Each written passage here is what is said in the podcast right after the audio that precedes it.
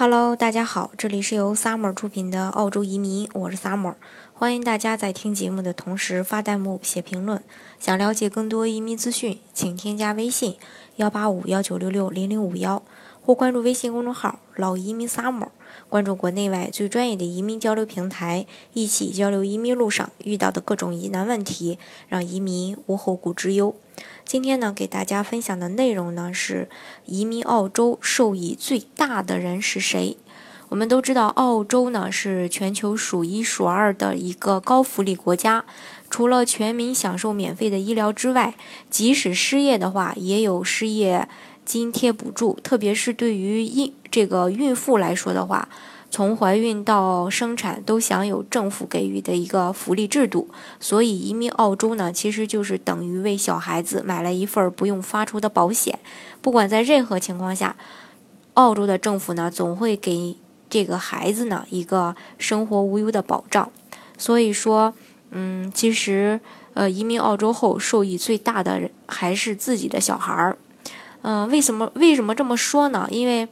嗯，孩子可以接受澳洲高素质的一个呃十二年的免费教育。嗯，移民到澳洲后的话，孩子可以像当地人一样接受这个。呃，十二年从小学到高中的教育，这些年呢，澳洲通过不断优化学习环境，让澳洲教育一直都是以高素质领先全球的。跟国内不同的是，澳洲的教育它会更重视孩子的个性发展以及能力的培养，特别是生活能力的培养。所以呢，澳洲的学生从小学到中学阶段的学习任务是比较轻松的。在这个阶段，更多的是挖掘孩子的潜力，目的呢是让孩子的身心能够健康的发展。第二点呢，就是孩子呢可能会有会拥有一个更广阔的国际视野。嗯，因为孩子在澳洲读完大学后，可以选择在澳洲发展，也可以回国发展，也可以去其他的英语国家发展。孩子在。澳洲拥有澳洲护照后，找工作呢也更为轻松。如果回国的话呢，作为海外归国人员，有英语海外学习工作经验，去外资企业或者有国际化视野的国内企业呢，都是一个很大的呃助力。另外呢，这几年国家大力鼓励提倡全民创业，拥有国际化视野及海外背景，并以这个归国华侨的身份回国，在创业的过程中呢，也会给予很多的这个优势。